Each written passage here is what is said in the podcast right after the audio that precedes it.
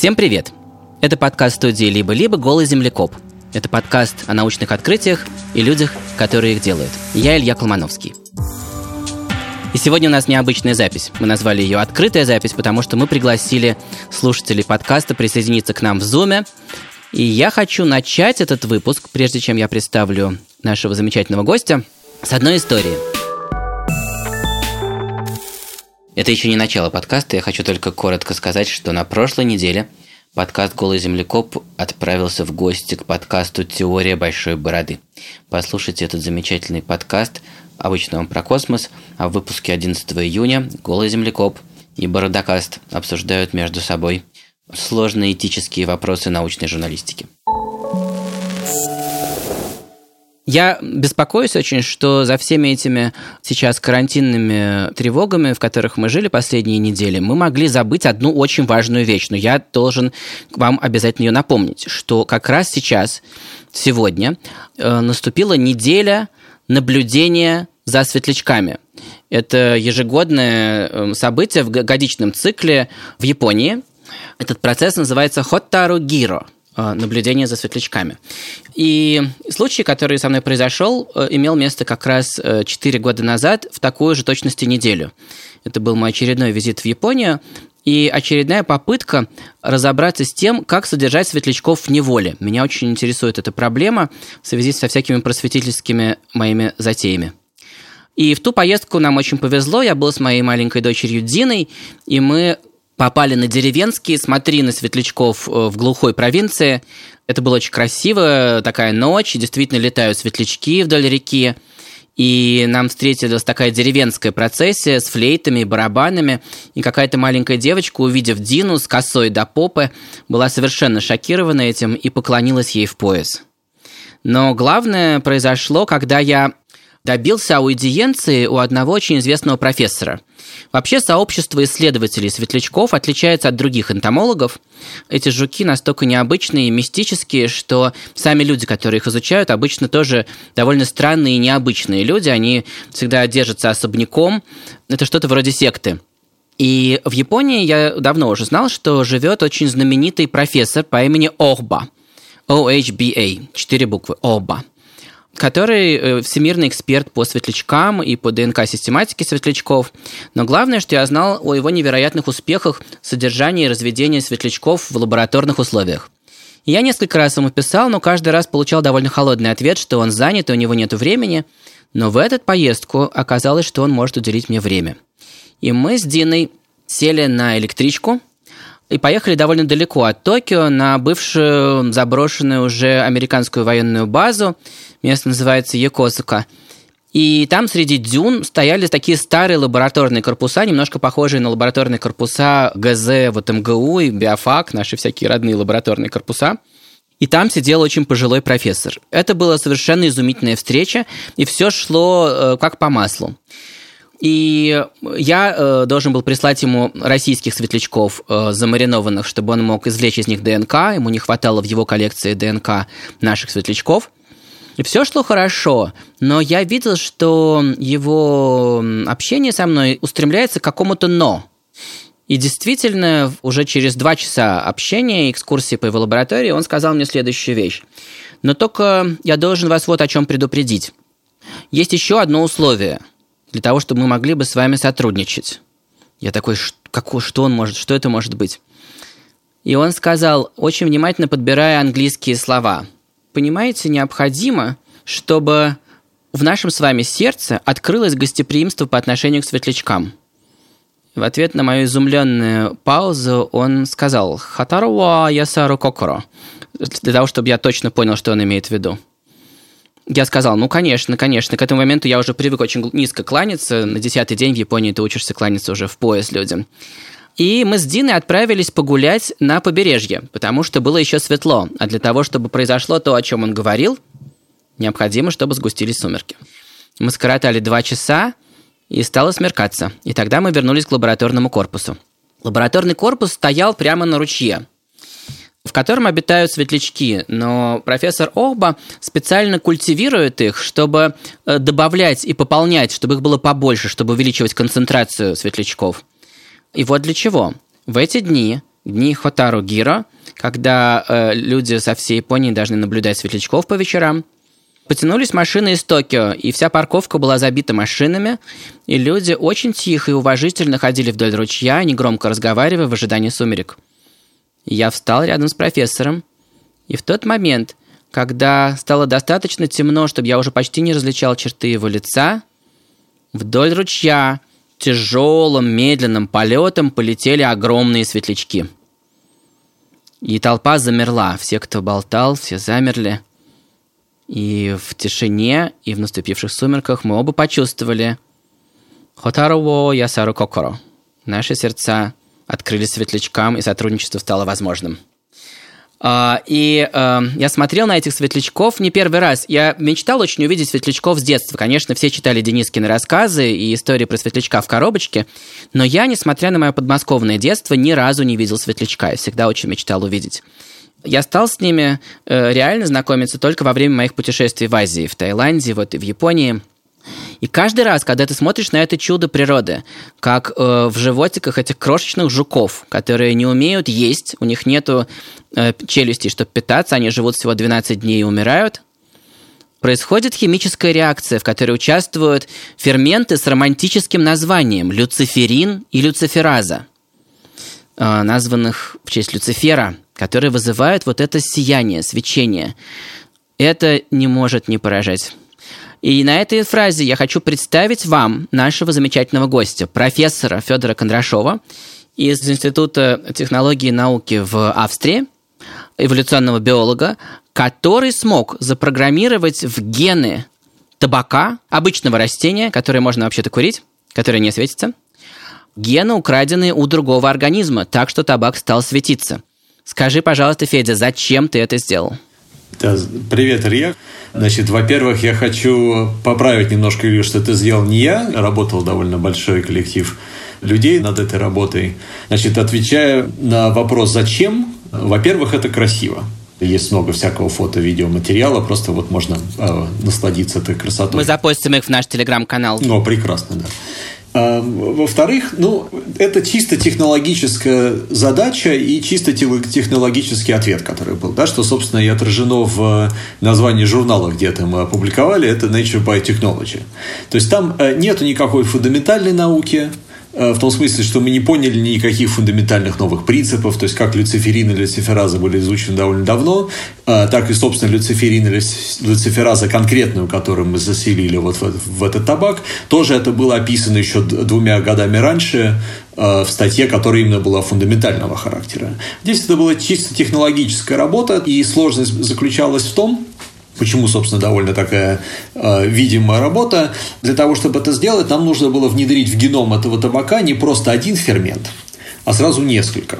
Можно было бы сделать свечение табака следующим образом. Мы могли ему либо наливать в подпитывание, либо вкалывать ему просто вот в ствол там или куда-нибудь еще сам этот люциферин – да? И таким образом мы могли бы внедрить только конкретный один фермент, а именно люциферазы. А, секунду, секунду, я, я хочу убедиться, что мы правильно тебя понимаем. Вы могли бы э, вшить в ДНК табака вот этот огромный фермент люциферазу, а люциферин, над которым, собственно, происходит издевательство, из-за чего он светится, можно было бы вкалывать ствол, говоришь ты. Но. Но это не так красиво, как просто если бы растение светится само по себе без подпитки. Поэтому нам нужно было внедрить не просто один фермент, который делает такую реакцию, а несколько других ферментов, которые взяли бы какую-то химию, которая уже присутствует в естественном состоянии растения, и не то, что называется метаболическим каскадом, да, то есть это серия некоторых последовательных химических реакций. От какой-то часто встречающейся химоты одной сделала бы вот последовательно ту химоту, с которой, собственно, и происходит реакция, которая производит свет.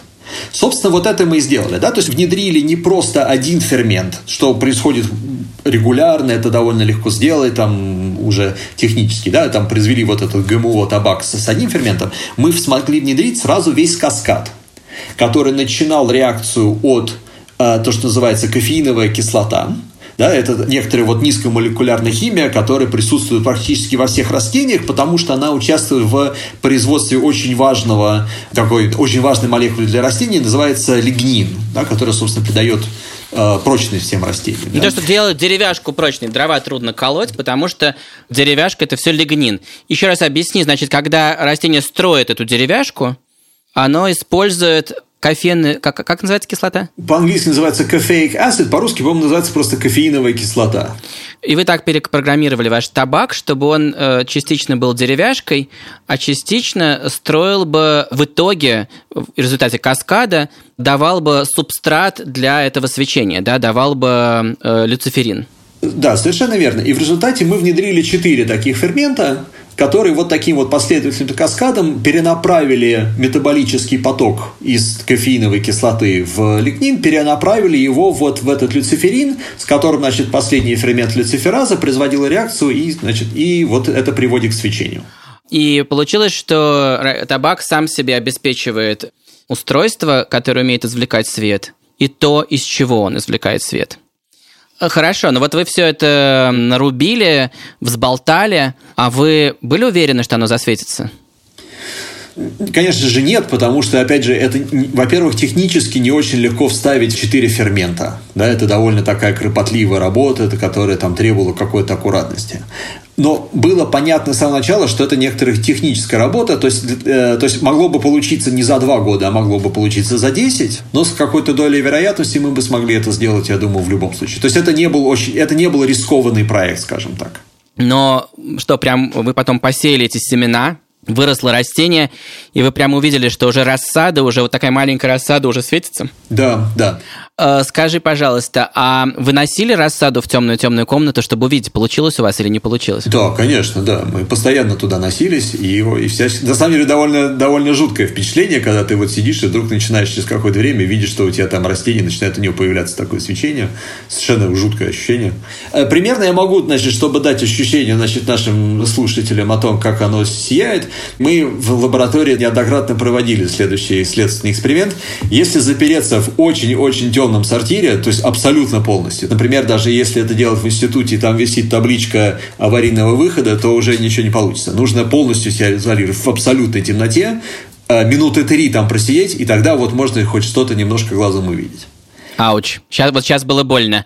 Если эти табаки тратили свои биохимические каскады и тратили свою кофеиновую кислоту на все это ваше развлечение, не становились ли они менее прочными? Может быть, в них меньше лигнины, и они паникают? Да, совершенно верно, так и происходит. Ух ты! Они такие рахитичные получились, да? Да, как они, бы ну, с, с вот чем скелетом. есть такое неформальное наблюдение, что чем ярче светится, тем они более хилые. И это нужно решать следующими какими-то технологическими прорывами. Понятно, что нужно либо повышать концентрацию кофеиновой кислоты, то есть делать таким образом, чтобы это растение ее производило больше, чем ей на самом деле нужно для производства лигнина. Или каким-то образом зацикливать весь этот, э, весь этот каскад, чтобы не просто вот происходила последняя реакция, которая производит свет, и эта вот химия бы просто пропадала. Нужно, чтобы она с ней происходила еще какое-то количество реакций, чтобы ее вернуть опять вот в этот цикл, чтобы она вернулась в кофеиновую кислоту. Ага. То есть пока что, может быть, такое дерево, например, не получится построить, оно будет валиться и падать.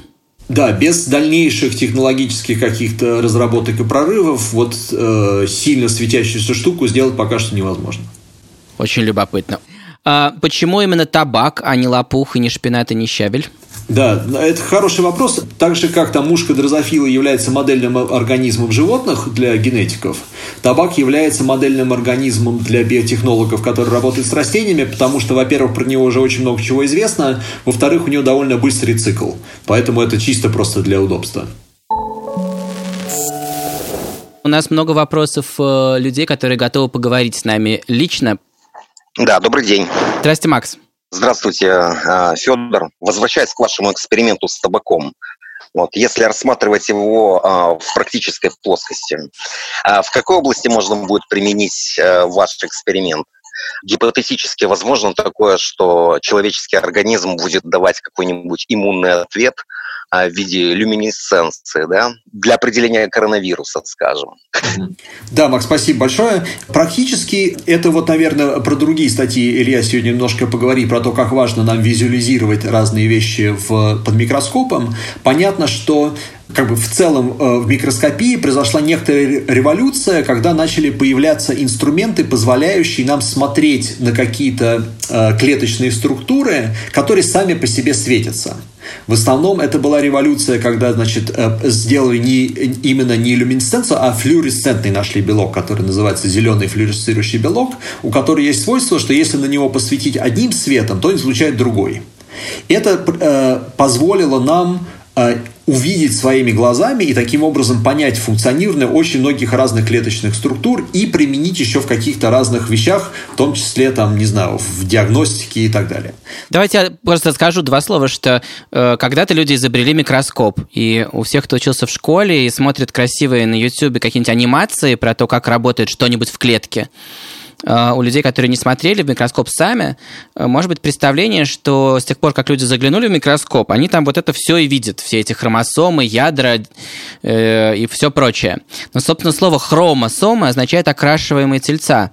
И вот почему, когда мы смотрим в микроскоп, клетка представляет собой просто шматок какого-то не очень прозрачного желе, и в ней ничего нельзя увидеть. Э, Еще в XIX веке люди научились прокрашивать какие-то структуры, чтобы на них можно было посмотреть, и одной из первых таких структур открытых были хромосомы, окрашенные тельца, которые цепляли на себя краску.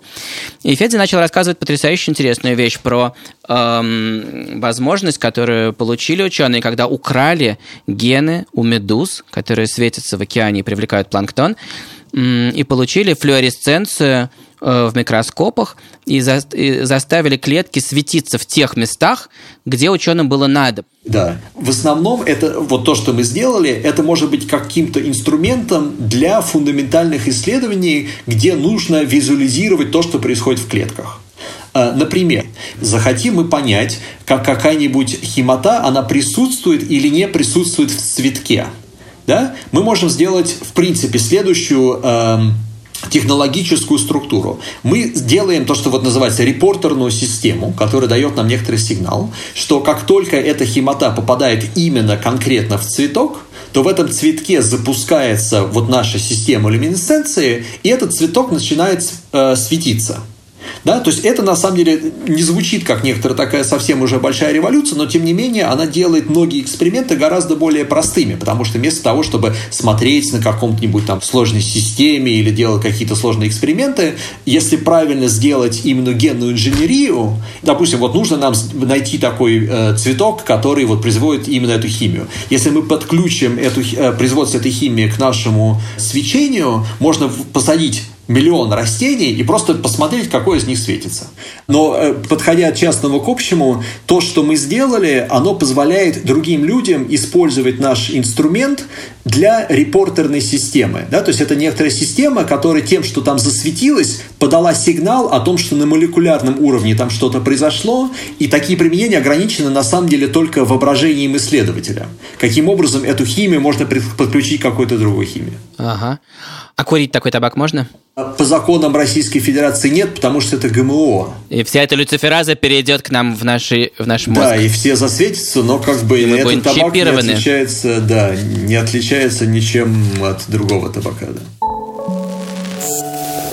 Есть вопрос у Алекса Ровник. Да, всем привет. У меня тоже вопрос относится к табаку. Не создаст ли такие растения большие помехи и шум для ночных насекомых, которые ориентируются по свету. Э, световое загрязнение. Причем, мне кажется, я бы докрутил этот вопрос мыслью о том, что ведь можно себе представить, что этот табак сбежит, размножится, может быть, он начнет привлекать ночных опылителей, чтобы он э, лучше опылялся, получит преимущество. Э, не может ли, можно ли придумать какой-нибудь крутой апокалиптический экологический сценарий с ним? Ну, придумать можно все что угодно, особенно если сценарий делать специально. А, но, значит, пока что, я думаю, что пока табак никуда не убежит, просто потому что если он встретится очень сильно, то у него лигнин э, не хватает, поэтому понятно, что эта штука не, нестабильна. Но, в принципе, как вот это вот часть э, общих больших дебатов, которые сейчас происходят в обществе, насколько вообще, в принципе, безопасно э, высеивать ГМО. И, э, ну вот, не знаю, как бы тут отдельно даже от ГМО, насколько будет опасно или безопасно для остальной окружающей среды, если у нас будет целые светящиеся леса, наверное, будет не очень хорошо, потому что, ну, как бы настолько сильно изменит ландшафт. Там что-то произойдет. Да. Насколько это регуляторы решат безопасно сажать там, вот то, что, про что многие говорят, сажать деревья вместо фонарей на улицах, тоже возникает вопрос. Но в смысле такого светового загрязнения по объему, пока что это даже не близко к тому, как мы загрязняем природу, собственно, просто фонарями. А, Анна э, Лепешка, у вас было замечание. Здравствуйте. В свое время я была ярым поклонником Шерлока Холмса с участием Бенедикта Камбербэтча. И в одной серии был сюжет про собаку Баскервилли, в том числе э, в ней упоминалось о светящемся кролике. И вот возникает вопрос, проводились ли вообще опыты внедрения генов свечения в клетки животных? В клетке животных, да. Если я не ошибаюсь, то чуть ли в нашей изначальной 2018 года статье, где мы охарактеризовали в принципе, этот каскад у нас и было сделано тоже вот эксперимент с клетковыми животными, э, тоже как демонстрация возможности технологий, что это можно внедрять в животных. При этом вот живую бегающую мышку, которая сама еще светится, мы не делали по сути, если говорить про научное значение, помимо того, что э, группа коллег и Федя смогли так здорово распутать отношения между разными генами, находящимися вместе, и единым куском их перенести, заставить вместе работать в едином ансамбле, в едином каскаде, в совершенно чужом организме, все это э, страшно интересно, но кажется действительно, что такие светящиеся штуки ученые любят в первую очередь за то, что они что-нибудь могут нам показать несколько новостей, связанных тоже с идеями визуализации, с идеями того, как побеждать ситуацию, при которой ни черта не видно, что происходит в организме.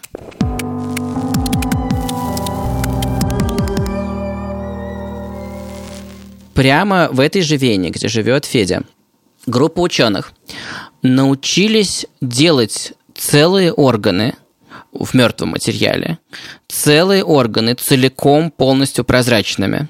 Причем они построили специальный микроскоп, который позволяет запихнуть в микроскоп целый орган, целую человеческую почку или целый человеческий мозг, что как вы понимаете, дико нетривиально. Если вы помните из школы э, опыт взаимодействия с микроскопом, то вы берете маленькое стеклышко, ну, размером с одну восьмую кредитной карточки по площади или с половину, скажем, и на него капаете каплю материала, который вы хотите изучить, или крошечный срез, взятый из какого-то органа, посмотреть в микроскоп, что происходит в мозге, эм, это э, как бы образ из сознания какого-то самого необразованного человека, который представляет себе, как ученые заглядывают в микроскоп, в мозг при помощи микроскопа. Тем не менее, здесь происходит ровно это. Видны целые прозрачные животные, целый аксолотль, он размером с две кредитные карточки по длине, целая рыбка Данио, она размером с половину кредитной карточки, и разные маленькие кальмарчики. Они целиком прозрачные, я выложу их в телеграм-канале, и в них можно целиком заглядывать, целиком разглядывать отдельные клетки. И авторы говорят и пишут, что это круто, потому что мы сможем изучать клеточную архитектуру органов. Мы много уже, значит, столетий смотрим на разные срезы и куски почки, а теперь давайте посмотрим на почку целиком. Для ясности разные штуки в этих клетках прокрашены светящимися белками, поэтому это не просто прозрачная вещь, а прозрачная вещь, в которой светятся в каждой клетке э, разные штуки, которые в этих клетках работают. И возможность вот так посмотреть на орган целиком и разобрать его по клеточкам э, в компьютере потом, это путь к тому, чтобы потом их 3D печатать и 3D создавать эти органы. А вторая история, это уже американская группа. Это, как ни странно, некие люди, связанные с оборонной промышленностью, группа ученого по имени Алон Городецкий, которая в живых животных точнее в живых клетках, э, научились включать по, по заказу прозрачность. Сейчас распутаю. Вообще, на газеты вышли с заголовками о том, что Городецкий создает прозрачного человека. Это не совсем так, но они э, подсмотрели механизм, который есть у каракатиц. Э, каракатицы могут по желанию становиться прозрачными в момент, когда их что-нибудь пугает. И этот механизм был разгадан и рассмотрен. Оказалось, что в их клетках есть такие специальные наночастицы из э, особого белка. который оптически прозрачен.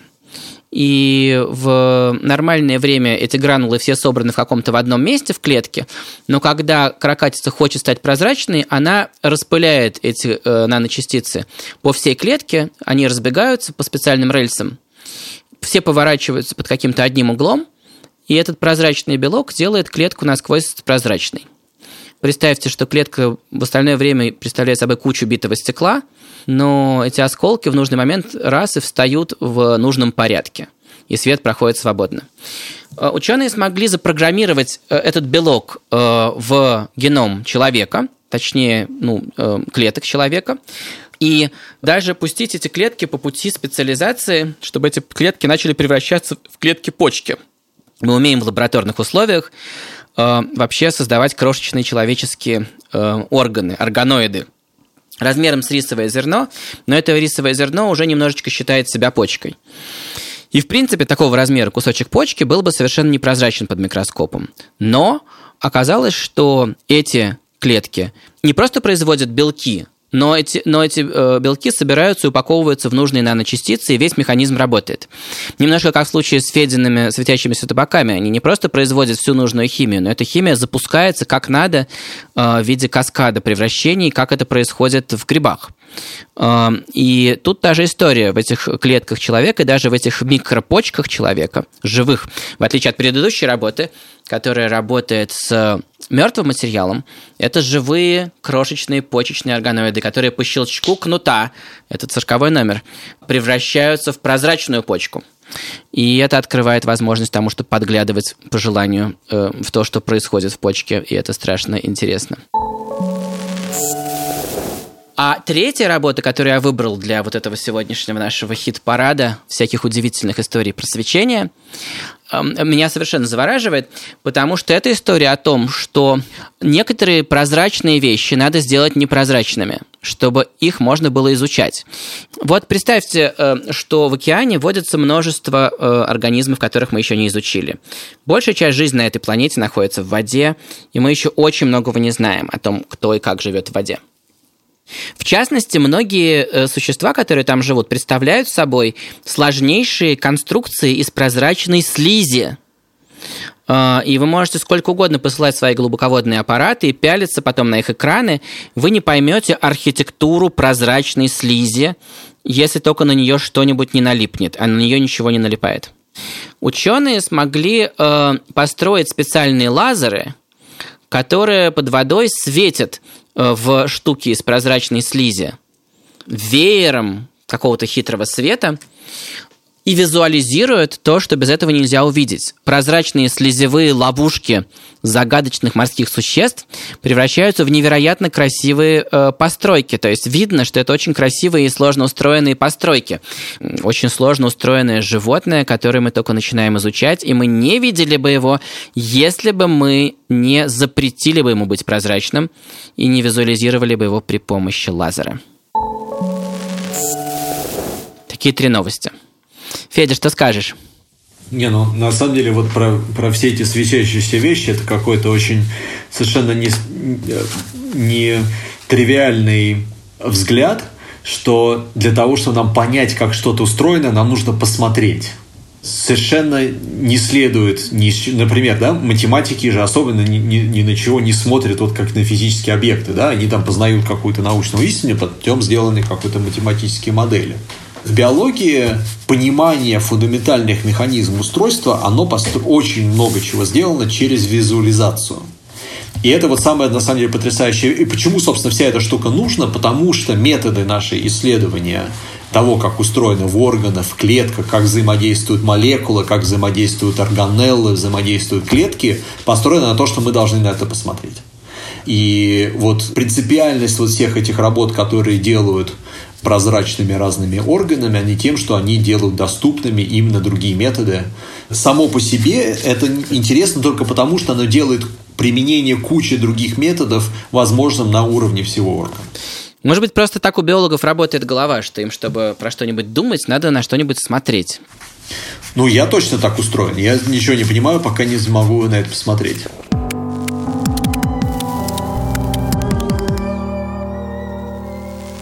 Есть еще два факта твоей биографии, которые хочу быстро обсудить, потому что э, сейчас те, кто нас смотрит, видят очень странную птицу. Пожалуйста, опиши ее для тех, кто слушает подкаст. О, это значит прекрасная птица, называется кулик-лопатень. Это куличок небольшого размера, примерно размером с такого небольшого цыпленка, совсем маленького в взрослом состоянии. Она примечательна тем, что у нее клюв в форме такой небольшой лопатки, Хотя говорят, что лопатень не того не от слова лопати, а слово лопатень это какой-то древний инструмент значит, для работы с деревом. Но у него поразительная форма. Это крошечная птичка с невероятно причудливой формой клюва, действительно. И она гнездится только в России. Да, и она очень э, фотогенична, она очень прекрасна совершенно. Э, и гнездится она только в России на побережье Чукотки. Она примечательна в отрицательном смысле, примечательна тем, что это одна из самых быстро вымирающих птиц на планете. Она входит в десятку самых редких сейчас птиц на грани исчезновения. И возникло целое глобальное международное движение по спасению этой птицы, которая вовлекла в себя, э, во-первых, на дипломатическом уровне работу Арктического совета, а во-вторых, массу энтузиастов, которые вошли значит, в такую рабочую группу по Кулику Лопатне, которые начали разрабатывать различные методы по его спасению. Во-первых, это методы борьбы с браконьерством, которые происходят на странах пролета, потому что во многих странах, через которые значит, кулик Лопатин пролетает, совершенно еще не находится на той стадии развития, на котором можно не есть как бы дикую природу. Там понятно, что у людей в общем очень большого количества просто белковое голодание. И они просто берут и едят вот таких куличков? Они едят все. Несколько национальных парков было сделано в разных странах, типа в Мьянмаре, Таиланде, в Китае. Частично благодаря Лопатню Китай то ли год назад, то ли два года назад полностью отказался от проектов застройки прибережной зоны кроме как военных каких-то проектов и, значит, необходимых для национальной безопасности, что на самом деле для Китая это, это, это глобальный шаг. И Лопатин сыграл в этом, на самом деле, очень большую роль, частично благодаря, или, может быть, в основном благодаря своей фотогеничности.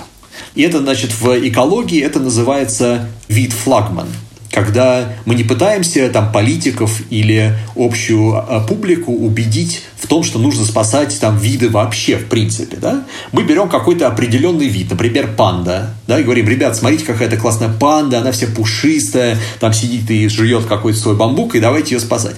Но когда мы спасаем панду, для того, чтобы спасти панду, нужно спасти бамбуковые леса, в которых живет панда, а в бамбуковых лесах живет еще масса других эндемиков, которые тоже, то, что мы взяли как бы вот как флагман э, эту панду, начинаем ей размахивать, мы на самом деле сохраняем массу другого вида разнообразия в природе. То же самое произошло с лопатнем, когда мы стали говорить, что, ребята, вот смотрите, э, какой классный лопатень, у него такой клюв там классный, да, давайте его спасать. На самом деле все эти меры, которые принимаются по условно спасению лопатня, они, нас, они очень сильно помогают спасти природу, в принципе, для очень многих других похожих видов, которые живут в похожих условиях. А ты что там делал?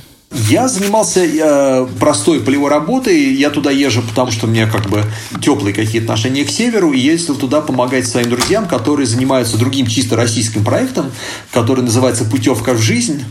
И мои, значит, хорошие друзья этим занимаются уже много лет, который заключается в том, что мы помогаем э, остановить или замедлить немножко понижение в численности популяции тем, что мы помогаем лопатню размножаться в природе.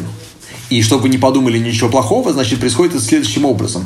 Э, ученые изначально находят первое гнездо в поле, забирают полную укладку себе в инкубатор, где они, собственно, влупляют изначальную укладку в неволе, выращивают птицу до взрослого состояния, причем это в полевых чукотских условиях, так как бы, да, то есть это довольно сложная задача.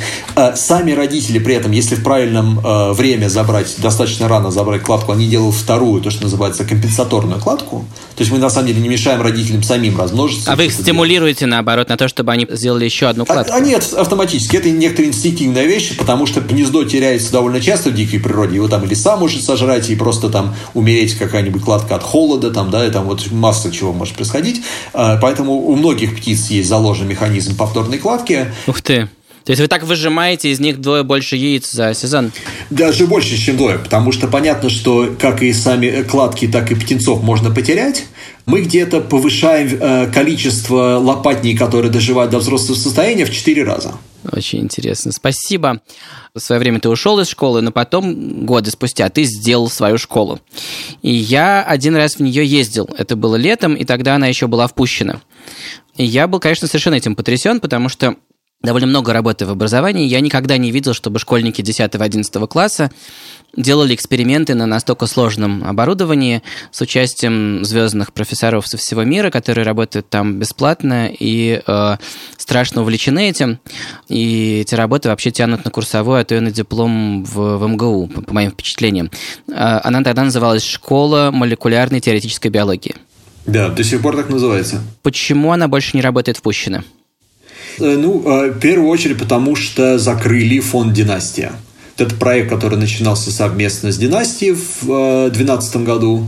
В 2015 году, когда, значит, «Династию» объявили иностранным агентом, и, собственно, «Династия» приняла решение закрыться, мне было понятно, что мы не сможем потянуть продолжение такого проекта в России без административной поддержки который предоставляла фонд «Династия», потому что сам я как человек, который, э, в общем-то, в России никогда не жил, и, наверное, мне сложно было бы учитывать все, весь спектр э, возможных проблем, с которым может столкнуться школа, было очевидно, что гораздо проще это регистрировать за рубежом, а при регистрации за рубежом, наверное, э, функционировать внутри России было бы слишком сложно. Я знаю, что вам нужно совсем немного денег на функционирование в этом году, но э, для нас почетная миссия нашего подкаста «Голый землекоп» – помочь тебе в сборе средств, и линк на сбор средств я запущу в телеграм-канал, для того, чтобы талантливые дети со всей России могли бы поучиться в августе в этой школе теоретической молекулярной биологии. Молекулярной да, спасибо большое. Федя, большое спасибо, это совершенно захватывающе. Спасибо большое, Илья, было очень приятно пообщаться, и всем, всем до свидания. Это был подкаст «Голый землекоп» в студии «Либо-либо». Меня зовут Илья Колмановский. В подкасте принимали участие профессор Института науки и технологий из Австрии Федор Кондрашов. Подкаст готовили редактор Андрей Борзенко – и продюсеры Павел Боровков, Катя Зорич, звукорежиссер Паша Цуриков, композитор Кира Вайнштейн. Подписывайтесь на наш подкаст на всех площадках, оставляйте комментарии. До новых встреч. Пока.